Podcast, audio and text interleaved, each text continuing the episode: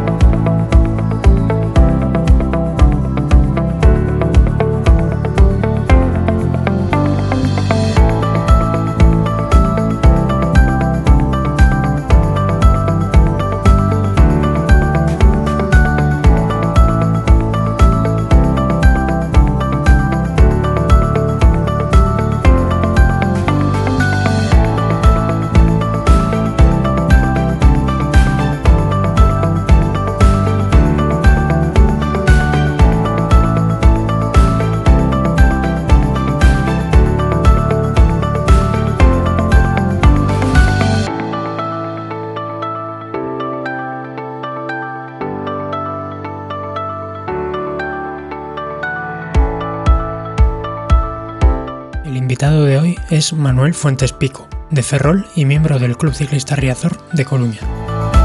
Manuel lleva practicando esta modalidad desde que en 2007 entrase a lo grande con una serie completa y aquella famosa lluviosa París-Brest-París que todos los que hicieron recuerdan bien.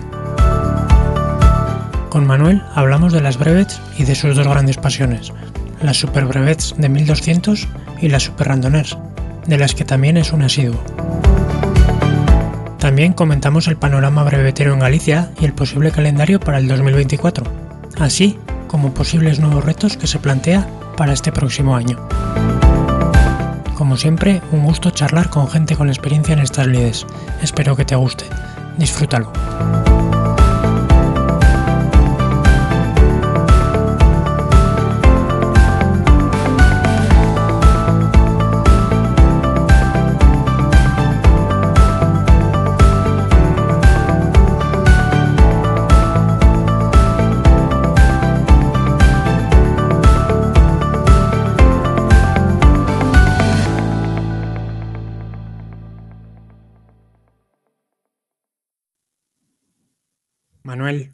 Buenas, bienvenido al podcast. Muchas gracias por aceptar la invitación. ¿Qué tal, Javier? Gracias a ti por invitarme, por tenerme en cuenta y poder aportar, pues nada, cuatro cosillas o un grano de arena, como se dice. Sí, nada, eh, fíjate, tenía la zona, bueno, voy poco a poco intentando contactar con, con personas, con practicantes de breves en, en distintos puntos de la geografía Mm. y, y Galicia, la verdad que, que lo tenía todavía pendiente. Entonces, pues a través de Roberto, que sé que habéis hecho alguna aventurilla juntos, Sí, última- Eh, últimamente coincidimos bastante, sí. me facilitó tu, tu contacto y oye, pues por mí un, un placer, desde luego. Igualmente. Vale, mira, para empezar, quería preguntarte, bueno, para quien no conozca a Manuel Fuentes, eh, ¿cómo, cómo debuta en, en esto de la larga distancia, de las brevets? Luego me contarás también si además de brevets haces algún otro evento de estos de ultradistancia o no. Eh, y y de, de dónde venías, si tenía, qué bagaje, digamos, ciclista tenías, o si, si es que lo tenías, y cuál ha sido un poco la, la evolución. Bueno, a ver, yo, eh, a mí siempre me llamó la atención la, la París-Brest-París. Ya en un artículo que leí en Ciclismo a Fondo allá por los años 90, pues me, me dije que alguna vez tenía que ir ahí. Aquella hacía las típicas marchas de cicloturistas. Yo competir, no competí prácticamente nunca. Tuve algún, algún año ahí, pero por temas de laborables, pues no, no, no tenía una, un estado de forma adecuado para la competición. No, eh, entrenaba a lo mejor tres meses y ya tenía que irme fuera, entonces no, no, no tenía el tiempo adecuado para dedicarle a la competición. Entonces, eh, por el año 97 nos nació la primera hija y estuve seis años sin tocar la bicicleta. En el 2003 me propuse que iría a la París-Brest del 2007 ya. Y bueno, a partir de ahí empecé yo a, meter más carga de, kilometraje. Incluso me hice un día en el año 2005 ya de 24 horas aquí en la zona, que al final se me juntó una pandilla tremenda de compañeros, ¿no? Y bueno, me metí en el mundo randoner en el 2007 y ya a fuego. Y me hice la serie completa de breves, incluido un mil, flecha y París-Brest, la famosa del 2007, de tanta lluvia. Y eh, conseguí el randoner de 5000 en el mismo año. O sea, empecé, vamos, a cañón. no es lo que se debe hacer, pero bueno, yo traía un bagaje de de cuatro años de ir incrementando kilometraje. Salidas mías con el club y, bueno, fui incrementando el kilometraje hasta llegar, de hecho, llegué a la París de ese año llegué en buenas condiciones físicas, tenía 42 años por aquel entonces y sobre todo mentales, porque eh, tanto en las breves de ese año como en la preparación que fui haciendo yo cogí mucha lluvia y la verdad que iba mentalmente muy preparado. Tenía claro que tenía que ser algo muy gordo para apearme de la bicicleta. Sí, porque esa, edición de 2007, yo creo que todos los que habéis pasado por aquí que la hicisteis la, la recordáis con una mezcla entre, cariño y, penurias, ¿no? Como es la, primera, es todo novedad, pues vas con los ojos ahí como platos, porque todo te sorprende, ¿no? Pero luego lo pasamos muy mal. Hubo de aquella en los puntos de control había servicio de médico que te infiltraba y lo hacían con mucha con mucha diligencia, vamos, no se lo pensaban dos veces. A lo, me duele aquí y ya te pinchaban. A mí me lo hicieron dos veces, por ejemplo. Y hablaba en la última entrevista, la que hiciste a Emilio, decía que casi llegó con 90 horas. Pues yo me acuerdo, en esa edición tuvieron que ampliar una hora porque se quedaban más de mil participantes fuera de control. O sea, ampliaron una hora. Por las condiciones. sí, sí, por las condiciones climatológicas. Es que era, no era solo lluvia, o sea, fue, lluvia durante tres, cuatro días, pero con frío como si fuera el mes de diciembre. Entonces hubo mucha gente, de hecho yo hice en esa primera edición alrededor de 74 horas y me fui a ver cómo entraba la gente de 90 horas y es que era, vamos, con ver los rostros ya te decía las calamidades que pasamos. Sí, esa, dejó huella. Sí, sí. Comentabas eh, que empezaste de, de golpe, a, pesar de que tú habías ido incrementando lo que es en el mundo de las brevets, sí que debutaste el mismo año y ya fuiste con todo, ¿no? De 200, 300, 400, 600, 1000, flecha y París-Brest. Eso es. Es que nosotros en Galicia de aquella no había, no organizábamos nada, entonces teníamos que salir fuera. Entonces, pues yo, mi objetivo ese año era ir a la París-Brest. Entonces me fui a tanto a Asturias como a Madrid, Pueblo Nuevo y Salamanca a hacer breves. De hecho, creo que menos 200, y, o sea, repetí distancia de 300 y de 600.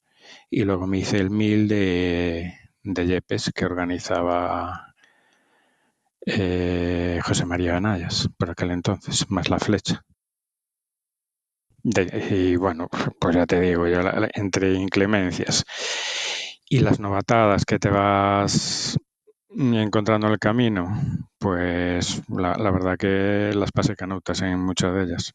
Hice muchos amigos ya, claro, empiezas a hacer amigos por aquí, por allí.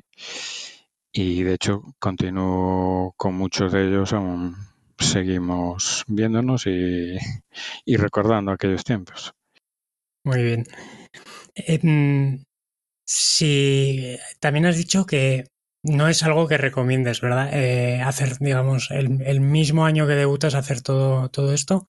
Eh, tienes que planificarlo, eh, ir poco a poco. Yo, es que me lo hice yo, la planificación la hice yo, no hice breves, hice, fui incrementando kilometraje por mi cuenta hasta incluso hacer 2.300 a fuego el, el, año anterior, el 2006, ¿no? Entonces, pero lo mejor es ir poco a poco. Si, si no estás acostumbrado a hacer pues, lo normal, eh, es que la gente haga 100, ciento y pico kilómetros, entonces ir poco a poco. Mm, eso comentábamos. Tienes, eh, pues te vas, eh, yo que sé, este año haces 200 y a lo mejor te atreves con el 3, pero no pases de ahí. Luego el siguiente año ya metes más breves cortas y ya alguna un poco más larga y poco a mm. poco. Eso es. Comentábamos el otro día también con Emilio, eh, mm. ¿no? que hablamos ya, bueno, 200 es, es, una distancia corta, sí. pero porque vamos normalizando las distancias conforme eso, nos vamos metiendo es. en esto. Pero yo que tengo compañeros de club que este año he conseguido engañar, vamos a decirlo de alguna mm. manera, y han venido a una 200, ellos no habían hecho 200 kilómetros nunca.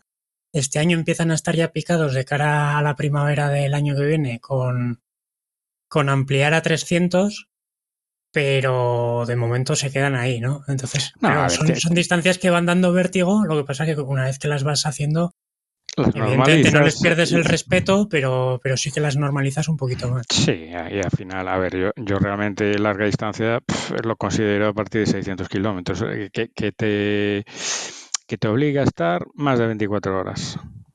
Porque hay 400 que se hacen muy rápidos. Y los de Galicia no, que eso sí son larga distancia porque estás casi las, las 27 horas que tienes de tiempo máximo, ¿no? Pero los, los que hay por, de, con poco desnivel, pues casi los haces en- de día, algunos. Entonces, por eso, a partir de 600, que ya sí, si no, salvo que pares a dormir, pues te obliga a ir de noche. Entonces, eso ya, ya es larga distancia, de, de estar pedaleando, teniendo el cuerpo con casi sin dormir, ¿no?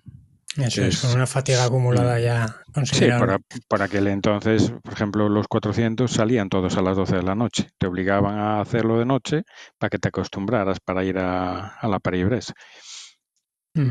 Yo, así. mira, de 400 sí que es verdad que ha habido varias que he hecho, eh, alguna en Francia y así, que a mí me, me caen cerca, Mm. que se sale a las 3 de la tarde, con lo cual sí o sí también Te te obliga obliga a hacer la Mm. noche, la noche completa. Eh, Sí, lo que pasa es que últimamente, como estamos teniendo, yo creo que el gran problema que tenemos para ir de noche es la fauna salvaje, ¿no? Los animales sí. salvajes. Entonces hay que escapar un poco de la noche. Entonces, por, eh, por eso es recomendable hacer las salidas por la mañana. Entonces habrá gente que sea capaz de, de escapar a, a la noche, que no tenga que estar toda la noche rodando. Otra gente pues tendrá que hacerlo igual, entonces le va a dar Sí. igual empezar a las 10 de la noche que hacerlo por la mañana y luego tener que tirar unas pocas horas de nocturnas, ¿no? Pero Mm. lo que sí es recomendable de noche, no ir solo, ir en grupo.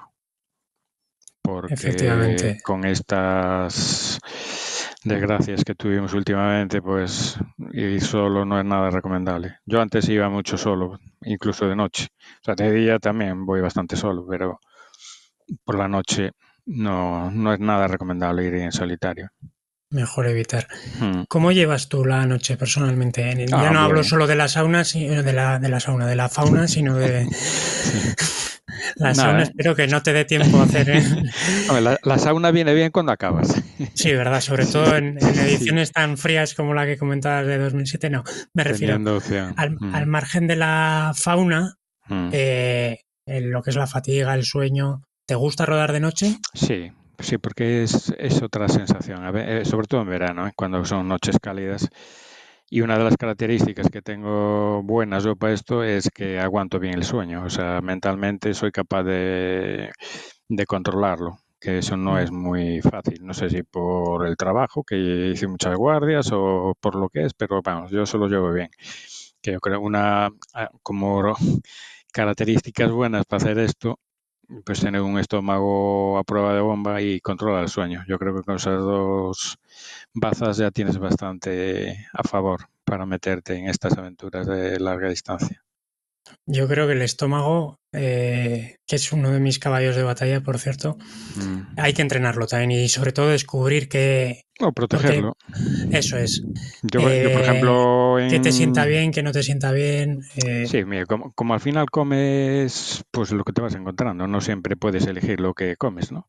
Hay zonas que o, o comes en ese bar o en ese restaurante o, o no tienes otra opción. Entonces, yo lo que hago es tomar, ponerme un, bueno, no- realmente no es protector, es un anti, ¿cómo se llama? Antirreflujo, ¿no? El omeprazol, un- sí. Ah, vale, sí. Ese me va bien. Pues yo tuve, hace años tuve una gastritis, entonces sé que en, en breves, yo, yo creo que ya a partir del 300, si no lo tomo, pues no me va mal. Y con eso, bien, perfecto. Ah, muy bien. Vale, eh, volviendo un poco a la París, debutas en 2007 Mm. y después de esa van otras cuatro más. Sí, a ver, yo, yo iba con la idea de hacer tres en el 2007. La, la- la primera para conocerla un poco, ¿no? Y ahí luego era la segunda, pues para hacer un poco un buen tiempo. Y la tercera para disfrutarlo a- al tope de horas. Y al final, pues la primera bien, la conocí a fuego. La segunda, de hacerla rápido, no fue en el 11, fue en el 15. Y esa la, la hice rápido para mis posibilidades. Y que fueron 59 horas parando una vez a dormir, que para mí Mm. no está nada mal. También fue una climatología perfecta, nada de averías, nada de lesiones, o sea, esa me salió perfecta. Y este año quise eh, tardar más de 85, pero bueno, al final fueron, no me acuerdo cuántas horas fueron. Sé que acabamos alrededor de las 12, o sea que debieron de ser... mm, Yo salí a las 6, o sea que fueron 72 y 6, unas 78 horas, parando dos veces a dormir bastantes horas. Bien, además lo pasé muy bien esta vez. Bien, bien. Y en el 2019 dije que no volvía y esta volví. O sea que no voy a decir si vuelvo o no en la siguiente porque Bueno, tienes segura- seguramente casi volveré. cuatro años para pensar. Sí, exacto. Mm. Eh, Eh, ¿Alguna eh, anécdota de estas cinco? Dime, dime, ver, perdona. ah, no, es que es la gran fiesta de este, de este mundillo randoner, ¿no? Eh, al final son los organizadores a nivel mundial y lo que se vive ahí, pues no lo vives en otra. Es 6.000 participantes de todo el mundo, con no solo bicicletas ordinarias, sino con cacharros de todo tipo, pues eso no lo ves en ninguna parte. Entonces, está bien, aunque sea cada cuatro años. Bien, bien. es, es un buen encuentro. Tiene, pues puedes hablar con, si te defiendes un poco en inglés, pues hablar de con gente de fuera de cómo lo hacen ellos por ahí. O sea que tienes mil historias que poder hacer o vivir. Vale, y de todas las ediciones, al margen, bueno, entiendo que la primera, por ser la primera y por esa climatología tan adversa, seguramente sea la más especial. Pero Sí. ¿te quedas con alguna?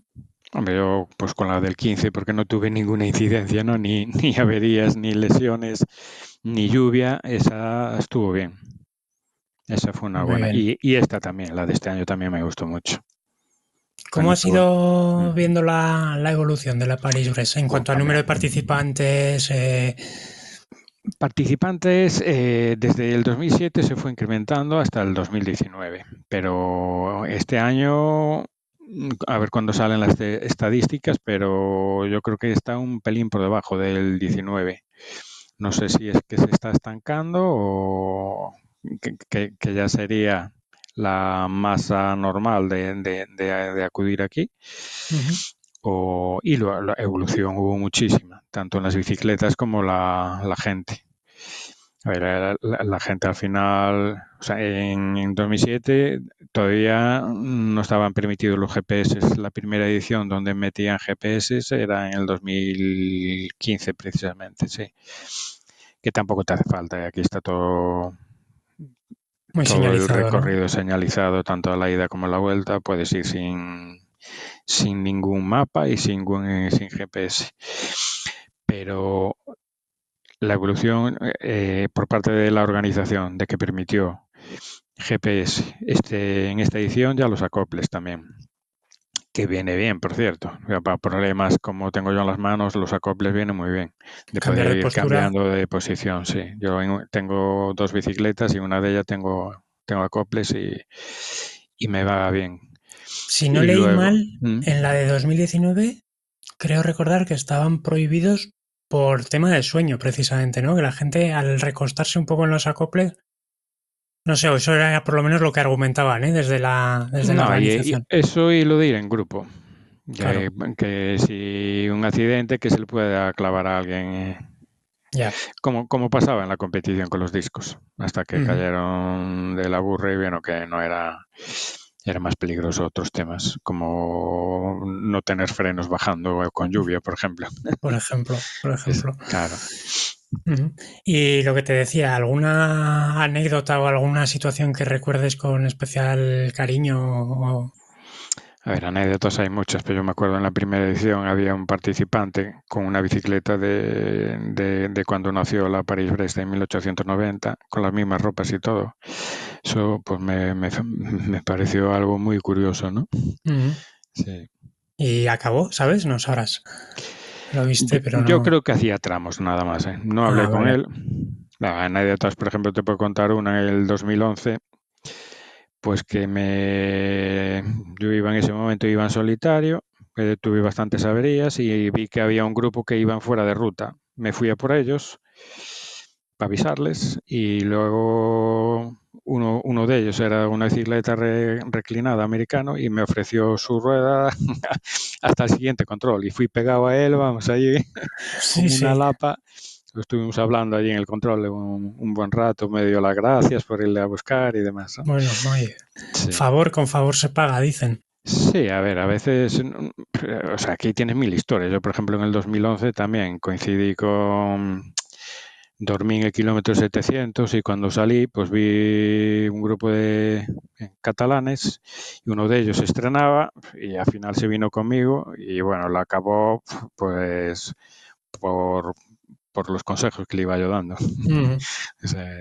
Entonces casi satisface más ¿no? eso, poder, poder ayudar a alguien a, a llevar a buen puerto una una prueba de estas o una jornada en bicicleta que, el acabarla tú mismo, ¿no? Mm. Además, yo creo, en ese sentido, que todos hemos sido debutantes, ¿no? Y todos hemos agradecido los consejos y, oye, hay que, hay que continuar. Con, sí, yo cuando empecé en el 2007 iba mucho con la Sociedad Cicloturista Asturiana, que eran los que organizaban breves y aprendí mucho de ellos. Y, y gracias a ellos pues fui pues mejorando rápidamente. Muy bien. Además de París-Brest, ¿hay alguna otra super brevet que hayas hecho? Sí, hice bastantes. O sea, París-Brest llevo cinco, pero super brevet ya llevo 14. O sea, en España hice la Al-Ándalus dos veces, una en cada sentido, que es preciosa. Es preciosa. Parece una barbaridad hacer 2.000 kilómetros, pero es es factible. Con poco, si tienes la base para hacer un 1200, pues al final en vez de 3-4 jornadas son, es una semana, pero no es nada descabellado. Y la verdad que hacer recorrer toda Andalucía en bicicleta es una, un reto muy bonito. la variedad de paisajes, de gente, es una pasada, vamos. A mí me encantó esa prueba. Hice una en Portugal también, la organizaron, creo que fue en el 2017, por el Algarve. Hice la Madrid-Gijón-Madrid también. Hice otra en Francia que se llama Ronde Alienor Aquitania, la Londres-Edimburgo-Londres y el año pasado hice una en Suecia, preciosa, que es empieza de un pueblo que se llama Uppsala y atraviesa Suecia y Noruega por unos paisajes increíbles fuimos siete, un grupo de siete españoles y lo pasamos muy bien. 1500 kilómetros, nos organizamos para hacer 300 cada día y lo pasamos de maravilla. Dormimos todos los días, aunque no era de noche. en julio no se hace de noche, pero dormimos unas horas todos los días. Muy bien. Y eh, teniendo claro que la París-Brest, digamos, es un poco como la, la fiesta, ¿no? La, la meta Sí. Mm. a la que todos queremos ir, digamos. Eh, no sé cómo plantear la pregunta. ¿Crees, te iba a decir si crees que es merecida la fama de la París-Brest o más bien si, de, si alguna de estas otras que has hecho crees que debería tener más prestigio, entre comillas, por, pero sin embargo es una gran desconocida. Gran desconocida la de Suecia, pero es que llevan dos ediciones nada más. De Ah. momento están empezando. Me imagino que, de hecho, el año pasado eran casi todos los participantes eran suecos y noruegos. O sea, era de fuera, era- éramos, no llegábamos a 100 participantes y me, imagino que irá creciendo. Y una, y la Londres-Edimburgo-Londres está muy bien organizada. Ya van por más de mil participantes. Yo fui en el 2017 y creo que estaba limitado a mil en esa edición. Ya mm, está creciendo y yo creo que esa va a ir para arriba. Pues está muy bien organizada. Sí, tuvimos por aquí a Susana, que la ha hecho dos veces, y decía, ¿no? Pues eh, que es, es un ambiente como muy, muy británico y es, tiene, tiene otra pompa diferente. Sí, Pero la es- verdad que te- mm. Toda la zona de Escocia y así a nivel de paisajes tiene que ser. Sí, a nivel ser paisajes es muy bonito, es más dura que la París-Brest. Yo, por ejemplo, en el 2017 tuvimos aire en contra hasta, hasta Edimburgo, pero y, y te llueve casi siempre. Eso Creo que iba la última ahí- edición pasaron calor, ¿no? Me, me parece, en la última. Pues no te sé decir. Sí, creo que sí, que fueron compañeros míos y me dijeron que pasaran calor.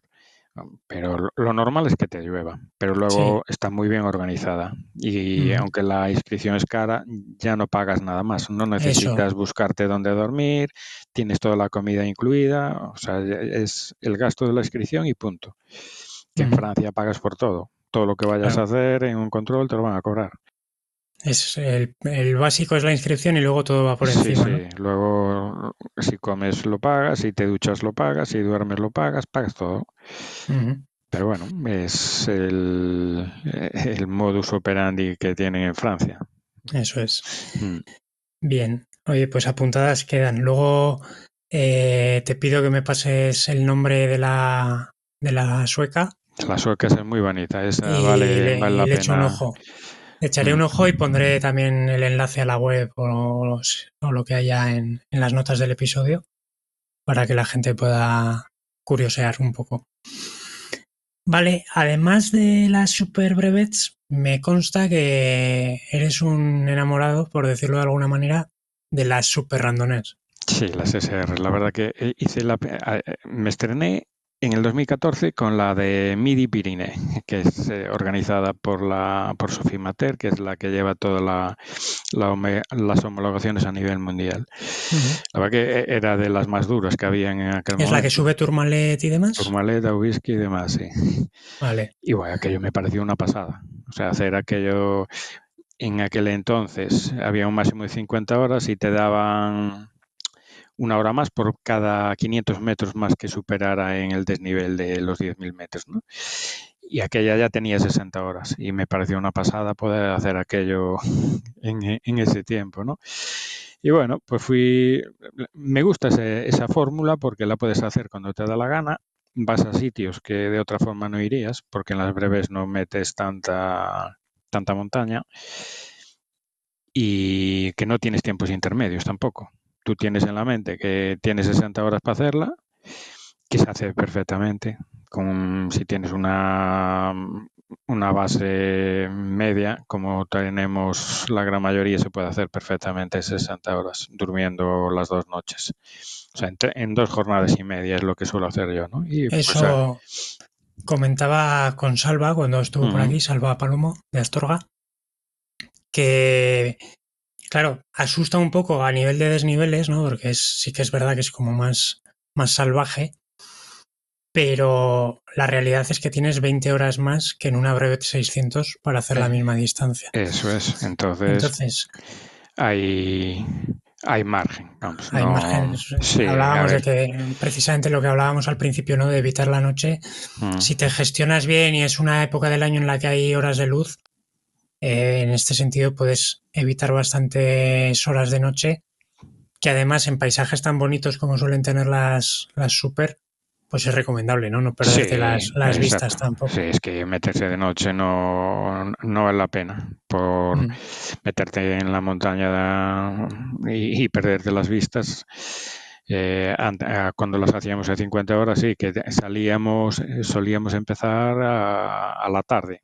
O sea, estabas una noche entera y pues eran como unas 26, 28 horas, te hacías 400 kilómetros y luego los otros 200 para poder hacerlo en menos de 50 horas. Pero ahora con 60, pues se hacen bien, perfectamente. Luego hay gente que lo hace menos, pero bueno, eso ya cada uno que se marque sus retos. Si quieres disfrutar de, de la montaña y no perderte, perderte lo mínimo, lo mejor es hacerlo así en, en dos, dos días y medio. eso Incluso puedes, pueden ser tres jornadas completas. Si no empiezas muy temprano el primer día, si eso empiezas a las 8, tienes hasta las 8 del tercer día de la tarde. Eso es, sí, sí, Son tres son tres jornadas. jornadas de luz, digamos, eh, completas prácticamente. Yo a veces luego me marco algún reto de hacer dos seguidas en una semana, pero eso lo hago por aprovechar el viaje. ¿Y, y te responde bien el cuerpo? Sí, la verdad que recupero bien. Ah, Como desde Galicia está todo lejos, igual que al resto de España Galicia le parece lejos, pues a mí también. El resto me, como lo veo lejos, pues aprovecho el viaje. Y por ejemplo, este año me hice dos en Andalucía. Mm. En el mes de mayo me hice la de Cádiz y la de Málaga. Este año la verdad que hice bastantes. Este año hice cinco. No es normal que haga tantas, pero bueno. De hecho llevo, ahora van 22 ya. Y bien, bien, casi ninguna repetida. Solo repetí la nuestra, la de Galicia, a Galega. bien, bien. Oye, pues ya sabes que acabamos de abrir por aquí una, o sea que cuando, Sí, cuando no, te venga bien, invitado estás. Pues seguramente en el 24 vaya por ahí. Muy bien. Eh, eh, la última que has hecho, bueno, no sé si es la última. Sé que hiciste con Roberto la de Gravel, la de los machacas. Sí, fue la última, sí. Vale. Eh, ¿Cómo es esto de hacer en la misma, en el mismo tiempo, pero metiendo pistas de gravel? ¿Se complica el Sí, a tema? ver, eh, esto no sé por qué Sophie decidió que fuera al mismo tiempo, porque, porque de hecho ella allí en Francia tiene dos que deben ser muy complicadas, porque tienen más de 14.000 metros de desnivel, o sea que eso ya... Entonces esta, la de los machacas, que anda sobre los 11.000, lo recomendable es que, que tengas cierta soltura en, en la, en la montaña, con la MTB o con la, con la gravel. O sea, no, no vale meterse al monte sin, sin tener poca experiencia. Yo tenía poca, hacía muchos años que no tocaba la, la BTT y la verdad que hubo zonas que lo pasamos mal. Mm, con mucha piedra suelta, bajadas muy empinadas con piedras donde vas casi frenado, y entonces lo recomendable es que tengas cierta soltura. Tenía 200 kilómetros de, de gravel de los 600 y por la época en la que lo hicimos ya, que era finales de septiembre, al final nos perdimos parte de la zona más bonita para mí, que es la, el alledo de Tejera Negra. ah, Eso sale, empezamos a las 4 de la mañana desde los pueblos. Hay un bucle de unos 70 kilómetros que es de gravel. Y lo que sí vimos, disfrutamos del amanecer allí, en el, en el alledo de Tejera Negra, que fue espectacular. Pero mucho frío y, y de noche, pues, pues te pierdes cosas, evidentemente. Te pierdes paisajes. Lo que pasa es que la teníamos ahí en mente ya y la única fecha posible era esa. Si no, ya teníamos que dejarla para el año que viene. Y por no dejarla, pues decidimos tirar para adelante igual. Pero bueno, es mejor hacerlo en, en verano y disfrutar de los paisajes, porque por ahí hay uno- la verdad que parece mentira que tan cerca de Madrid ciudad tengas zonas sin población y sin coches. Es que es increíble, es increíble. O sea, sí, sí. el diseño fue espectacular, o sea, la, la ruta es espectacular, ¿eh? Lo Ujú, único es que el que se meta a hacerla tiene que tener cierta experiencia en, en la montaña. Bien, bien. Apuntado, apuntado queda. mm, ¿qué es lo que te gusta? Bueno, me has, dicho, ¿no? Que es eh, Mm. la posibilidad de hacerlas eh, a tu a tu aire eh, en la época que quieres. Pero hay algo que sea lo que, digamos, te, te enganchó de las super randonas. Hombre, el tema de ir a la, a la montaña, pues eso siempre nos gusta, ¿no? A los que andamos en bicicleta. Es parte de- de- del encanto que tiene esto, poder superar esos puertos que hay. De hecho, hay puertos que, hay- que se meten en las SRs que no los subirías nunca. Mm. Y Decía- pueblos, tienes un montón de pueblos que nunca pisarías. Decía Salva, ¿no? Que eh, donde hay monte hay, hay, hay belleza o algo Sí, así sí, decía, sí, ¿no? Porque al final eh, las carreteras bonitas y las carreteras que nos gustan, aunque, aunque suframos un poco, pero suelen ser las de las de montaña. Y todas tienen su encanto, porque por ejemplo en Alicante, ah, o sea, en Alicante hay una también que la hice, esa la hice una noche solamente, así, pero era mayo. Y, y- y parece mentira que sin salirte de la provincia, que, que tengas, esta te- tiene 11.000 metros de desnivel, ¿eh? Y tiene, tiene su encanto, porque va- vas a la costa dos veces y te vuelves a meter para adentro. Y la verdad que no, to- todas tienen, tienen algo bonito. Mm. Bien, bien. ¿Qué consejo le darías a alguien que va a hacer su primera SR? Ah, pues que se lo tome con calma, que las 60 horas dan de sobras para hacerlo. Eh, yo la primera casi empezaría en verano a las 8 de la mañana y partírtelo en tres jornadas casi iguales. De hacerte 220 más o menos el primer día, casi otro tanto el segundo y dejas como 160 para el tercero y, y así lo disfrutas. Que no, no hay por qué estresarse con el tiempo, te da tiempo de sobras. Bien, bien. Y, y que sea una fácil, fácil de 10.000 Dentro- metros. Eso, No, dentro, dentro de lo que es una SR, ¿no? eso es, que no empiece por los puertos míticos, por ejemplo. Sí, sí. Eh, bueno, eh, las dos, los dos debuts que me has contado, tanto en el mundo brevetero como en las SR, Mm. empezaste a lo Empecé grande, ¿eh? fuerte, sí. Eh, Sí, sí, que en el 2014 no, en España había, o sea, en el 2014 hice esa del la del Midi Pirineo y hice la de la Grediana y creo que estaba la del Prepirineo, no había más, ¿eh? De hecho, hubo un año que llegué a tener yo todas las que había en España hechas ya. Lo que pasa es que empezó a crecer esto, a crecer, crecer, Ha crecer y crecido, ha ahora, crecido. ahora creo que tenemos, en España creo que tenemos 23 ya por ahí. Pues por ahí será, porque Contando la hace- tuya y la, y la nueva de Salva. Ah, eso Creo que había hace, 21. hace poco le mandé a, a Paco de Mm. Salamanca para que pusiese en la, en la web de randomers.es para Mm. que actualizase y, y creo que por ahí 23, si no son 24, de Sí, memoria, eh, te digo. Sí. Eh, a nivel de configuración de la bici, de bolsas y demás, ¿modificas mucho de una 600 normal a una SR? No, es práctica. Bueno, un 600, pues depende de dónde haga el 600. Si es aquí en Galicia, como no paramos a dormir porque casi no da tiempo, pues no llevas ropa de recambio. Llevas, si no va a haber lluvia, llevas un chubasquero que ese siempre hay que llevarle, pero no llevas. Yo a una SR, como casi todas son por fuera, por fuera de Galicia me refiero, pues llevas lo suficiente para salir del paso, no quedarte tirado por una avería. Llevo cable, yo por ejemplo aún llevo frenos de cable, no llevo Sí, yo también. de llanta, entonces me llevo un cable de repuesto, llevo una cubierta de repuesto también, o sea, llevo material para no quedarme tirado. Mm, Bien, bien.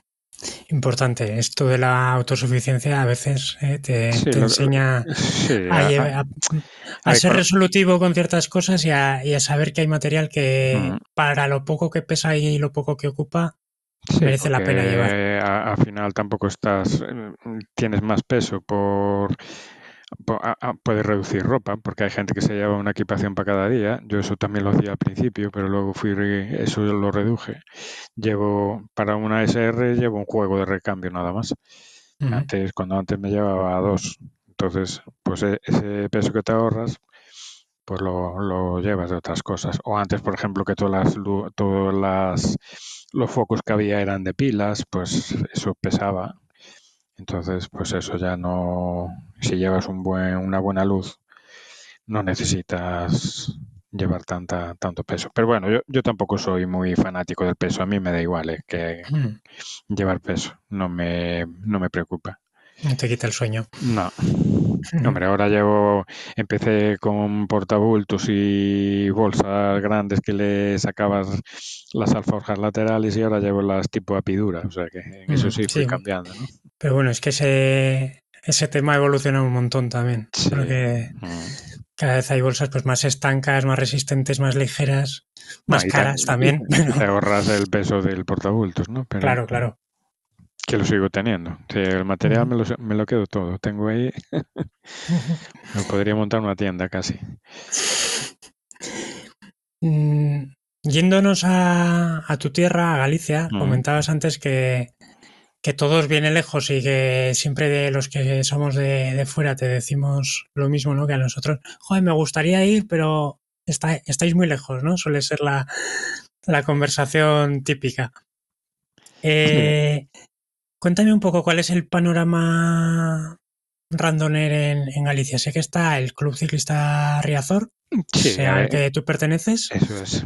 Yo desde cuando comencé en el 2007 estaba en un club de mi zona, yo soy de Ferrol, pero que no, por falta de actividades, lo, lo dejamos y entonces para, como yo tenía bastantes puntos en las clasificaciones nacionales de Randoner, pues me hice socio del club Riazor en, yo creo que en el 2008 o 2009 y sigo siendo socio. Entonces nosotros desde el 2008 ya organizamos breves en Galicia, somos el único club organizador y luego tenemos una asociación en las redes sociales que se llama Randones Galicia, Ujú. donde ponemos toda la información de lo que vamos haciendo. Eh, normalmente hacemos, organizamos cada año dos 200, un 300, un 400, 600 y en años, en años, cada dos años el, una de 1000 también. Y luego tenemos una SR que se puede hacer, que es a, a Galega, por unas zonas preciosas de Ancares, Caurel y la Ribeira Sacra, y que se puede hacer pues en cualquier época del año. Bueno, cualquier época del año, si el tiempo te lo permite, claro. Sí, sí, está abierta va permanentemente. Eso digamos. es. Mm. Bien, eh, ¿cuántos eh, participantes soléis ser en, en las brevets que, que organizáis desde Riazor? Pues ¿Tiene buena salud el, Sí, o- ahí el tema de la pandemia hizo bajar un poco el- la participación, pero bueno, eh, yo creo que desde la pandemia, digamos que la media en un 200 son de 60 participantes más o menos. En 300 baja a la mitad y ya luego en el 400 y 600 pues somos entre no llega a 20 participantes. Ya solemos ser los los, los fijos diría yo no los que vamos siempre. Hay gente nueva que se fue incorporando. De, de hecho este año a la París Brest vinieron o, o fueron con con nosotros con los veteranos tres que participaron por primera vez. Entonces bueno no hay mucha participación nueva pero la que se incorpora parece que es estable, que se va, se va quedando. Le gusta esto y se Bueno, queda. Bien, bien, es importante también. Sí. Comentaba Emilio en, en el último episodio que, que él que quitaría las 200, decía, por, por el tema de que vienen los carreristas, ¿no? A, a hacer media y se lo toman como si fuese una cicloturista.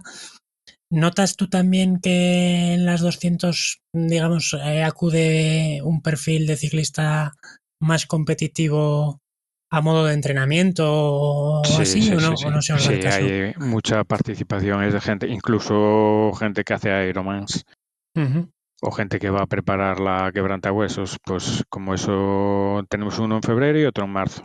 Sobre todo en el de marzo hay gente que ya como con vistas al, a la quebrantahuesos, pues, eh, pues le viene bien para coger fondos y ves gente que no, no, no, no tiene Esa nada que ver con el perfil de- de larga distancia, ¿no? Bien, bien. Eh, ¿Son todas desde, desde Coruña o, Sí, la- sí, o sí, tenéis sí. distintos puntos de salida? Mm, No, las breves salimos todas de... Bueno, e- este año, porque tenemos un socio que vive en Tui, entonces hicimos un 300 allí, en la zona da- de, Tui.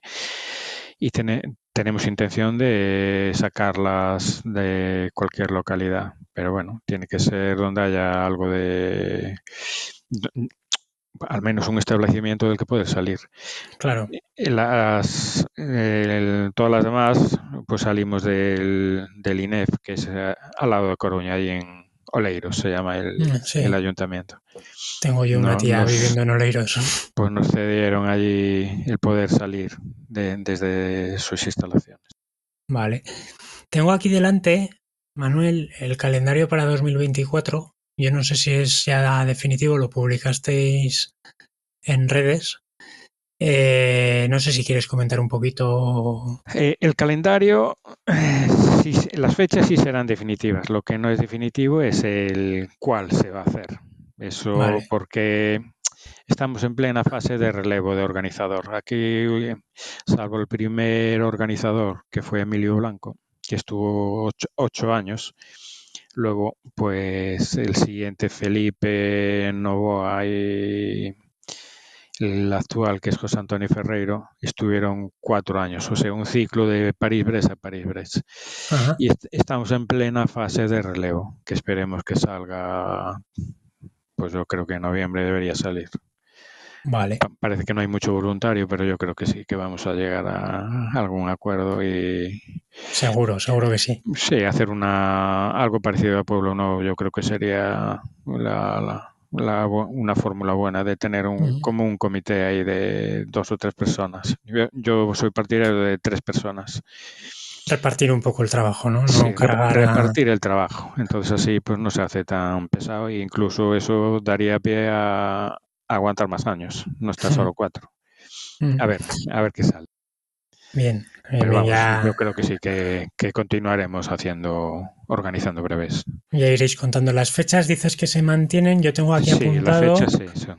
24 de febrero 200, Mm, eh, al mes siguiente, 23 de marzo, otro 200, Sí, la 300 para el 20 de abril, 410 de mayo y 15 de junio el 600. sí, en principio como no es año de París-Brest o que haya ningún 1200 a la vista, porque las dos posibles en España están en el aire, pues con esas fechas es suficiente. Mm, Eh, ¿Notáis más participación también el año de París-Brest de cara Sí, a hacer la sí, clasificación? a ver, eh, estos tres participantes mm, que fueron por primera vez a la París-Brest ya llevan unos años haciendo breves, o sea, no lo decidieron este año, ya, ya Ujú. empezaron hace unos años, ¿no? Pero de cuando hay París-Brest, pues sí, parece que llama un poquito más la atención. Todo lo que publicamos y demás, pues parece que atrae, atrae un poquito más. Bien. Mm, Además de lo que hablábamos antes de, de broma, de que, que, como que Galicia pilla lejos y el resto pilla lejos a Galicia, porque lo comentábamos antes de empezar a grabar, que la distancia es la misma en, en ambos sentidos y ahí tenéis toda la razón. Eh, tienen fama, o yo lo que he escuchado, también por el propio terreno de, de duras en cuanto a desnivel. A ver, es, Eh, que, es que en Galicia es o, o- te es- pones a dar vueltas a un no se polígono, puede evitar, ¿no? como hago yo a veces aquí en mis salidas de semana, o, o si no es imposible. O sea, hacerte ese kilometraje buscando carreteras con poco tráfico, que sean secundarias, pues al final tienen más desnivel que las nacionales y es que es imposible bajar de... Mm. Ah, Por ejemplo, te puedo decir, yo, yo tengo, yo diseñé un 300 que tiene casi, creo que tiene 5.600 metros de desnivel. Vamos, que casi, casi todas andan por los 1.500 metros de desnivel cada 100, más o menos. Vale, vale, esa era la, Sí. la, la duda un poco. Tenemos Bien, bien. un... Este año, eh, este año hubo un 1000 nuevo.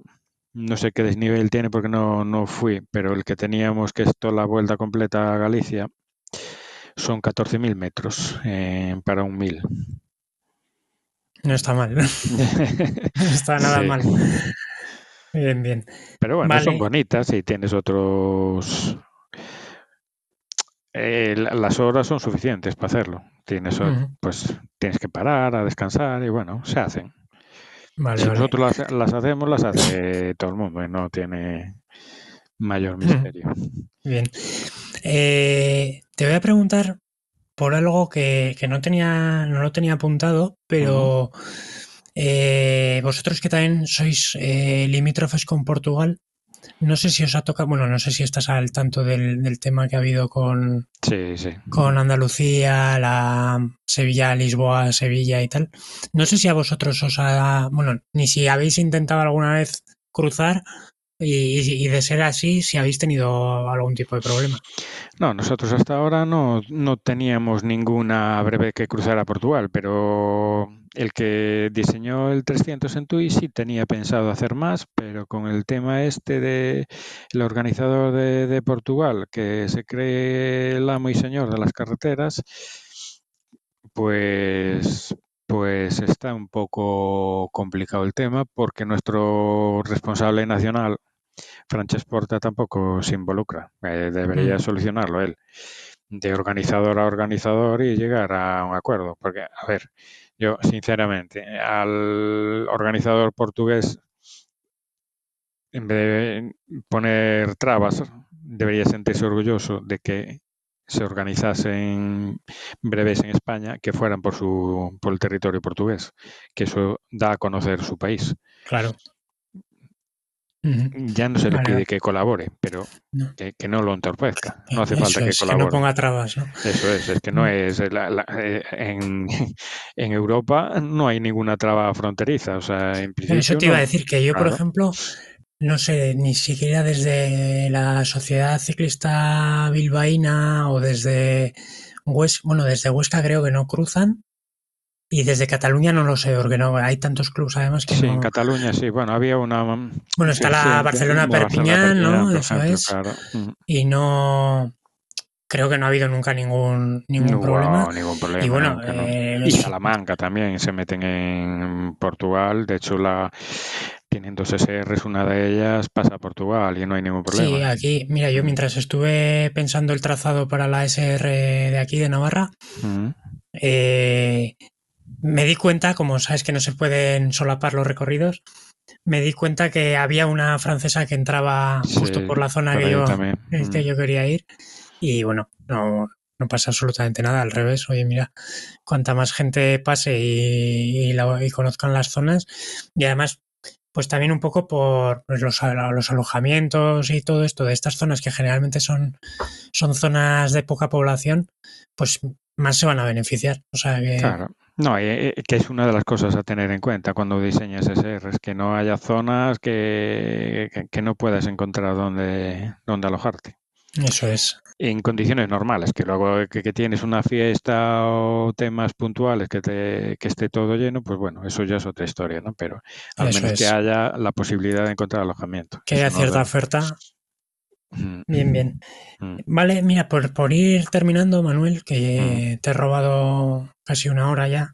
No, hombre, un Eh, placer. Todo lo que pueda aportar a este mundillo, pues mira, si alguien que se está, que le llame la atención y, y escucha esto y le vale de algo, pues perfecto. Y si no, Sí, sí. vamos, aquí estamos Mira, para, aportar lo que sabemos. Eso es, tengo pendiente además grabar un episodio porque siempre estoy buscando a, pues, a gente que, que hable un poco desde la experiencia, ¿no? Que ya llevan desde luego más años que yo.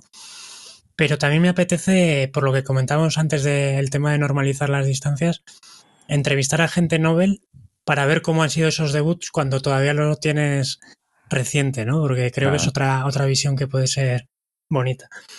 Te iba a preguntar, para, para ir terminando, por el tema de el 2024, ya no a nivel Riazor ni Randones Galicia, sino a nivel personal, a nivel Manuel, que, que si tienes algo previsto eh, o, bueno, desde luego supongo que seguir participando en brevets sí que entra en tus planes, pero no Sí, sé si pero bueno, tienes... bre- bre- breves cada vez menos, eh, porque yo, yo hice muchas breves, eh, por, eh, sobre todo en zona de Salamanca, Madrid, Asturias.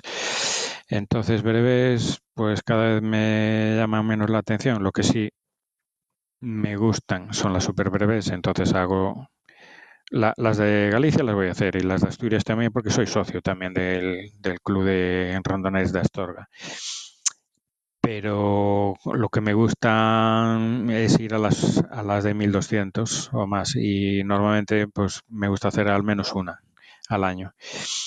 Eh, aún no vi el calendario. La verdad que no, no entré en la página de los randones mundiales a ver cuáles están ya calendadas porque si al final en España no podemos, hay previsión de hacer dos, pero están en el aire todavía.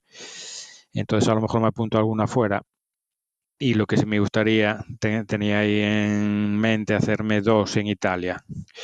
Sí, pero ahí, porque yo a las SR muchas veces voy solo, pero ahí sí me gustaría ir con gente, aunque tengo ya mm. bastantes candidatos, ahora tenemos que ver si las fechas nos cuadran.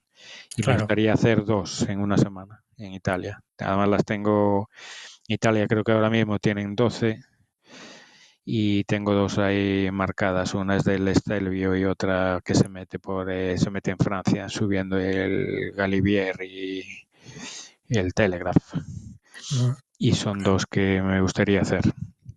Bien, bien. Ya estamos hablando ya de, alta montaña ahí. Sí, sí, son puertos, la verdad que al Estelvio le tengo muchas ganas, porque hay, siempre me hablaron maravillas de que es el puerto más bonito y le tengo muchas ganas. Mm, voy a hacer la Transpirinea con Roberto. Bueno, con Roberto. Voy a participar, coincidiremos, ¿no?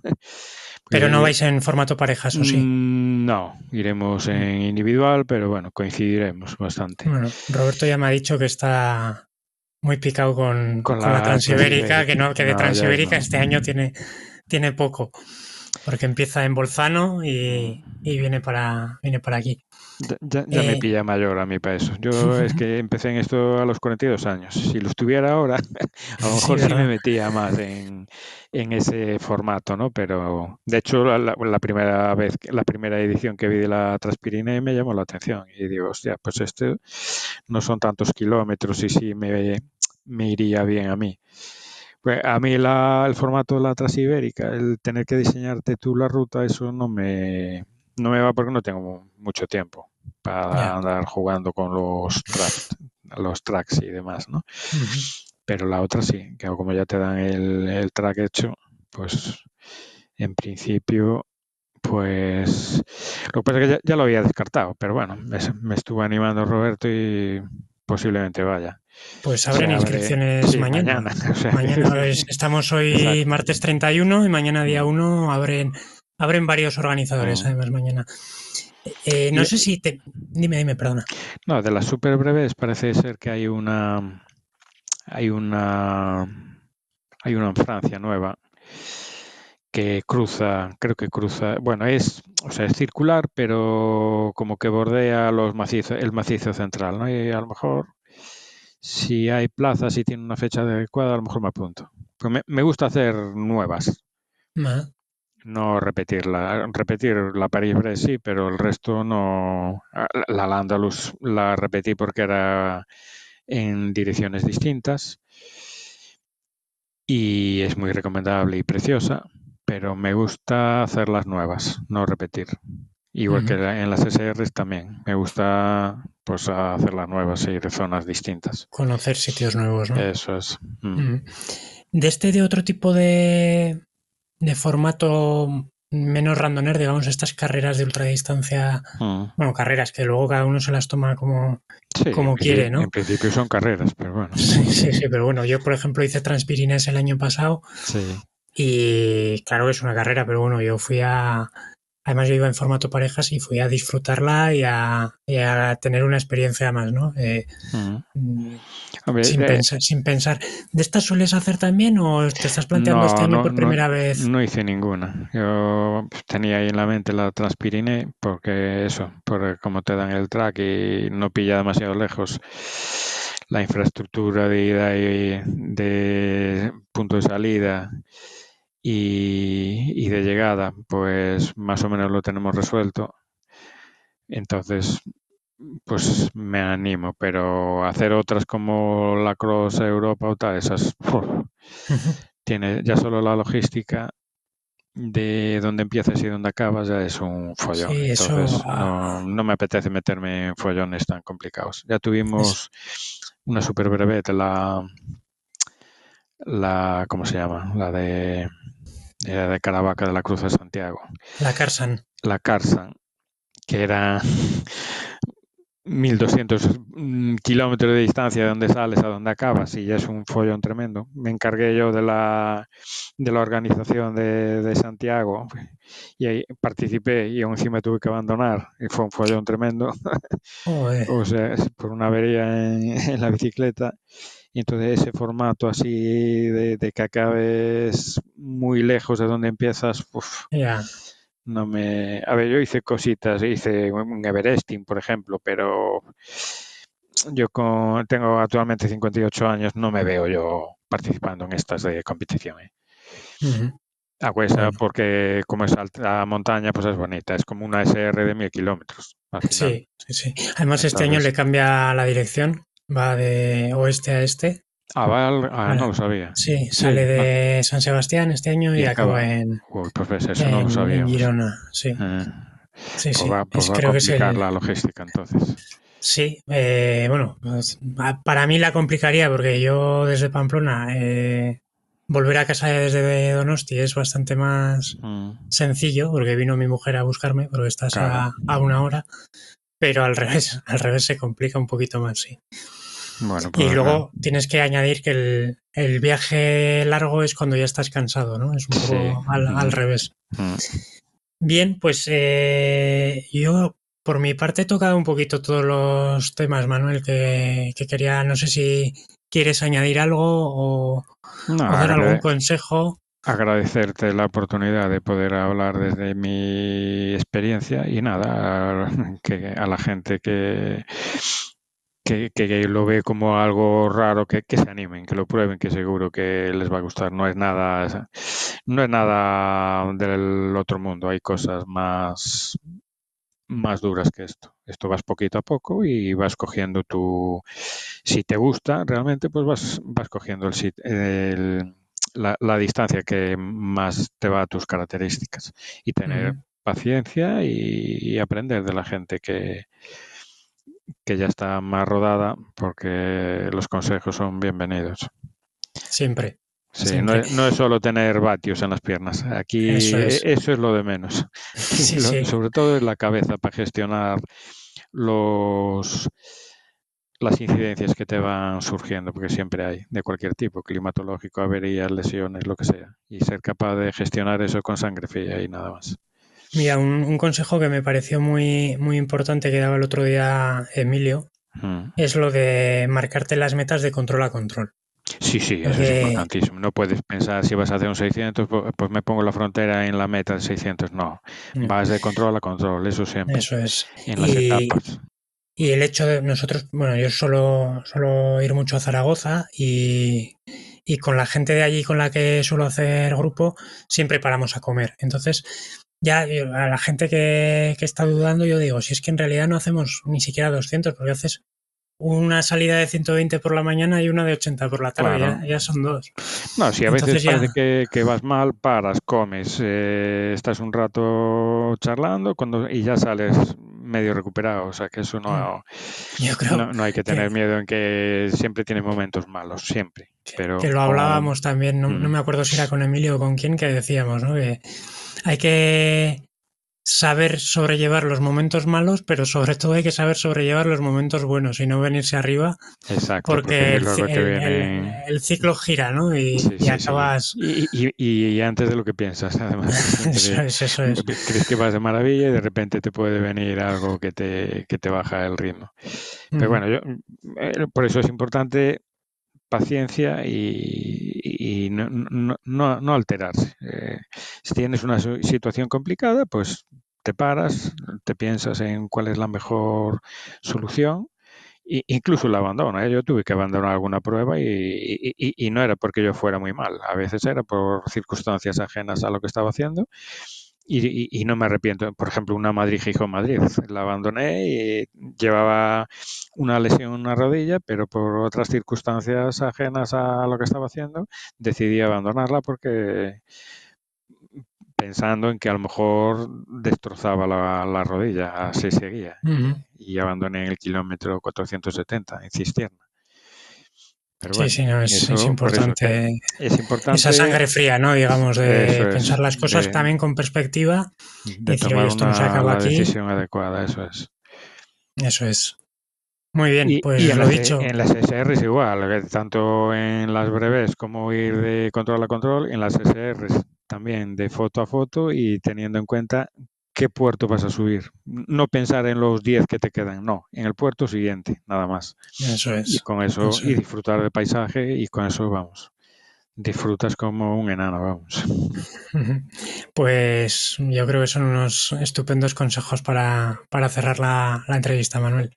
Muy bien, por pues mi parte, agradecerte, agradecerte la disponibilidad y espero que a pesar de esa distancia entre Galicia y Pamplona nos, nos veamos en alguna. Sí, seguro que coincidimos. al final somos una familia en esto de la larga distancia. Seguro que coincidimos. Muy bien. Perfecto. Pues nada, nos vemos. Hasta luego. Hasta luego.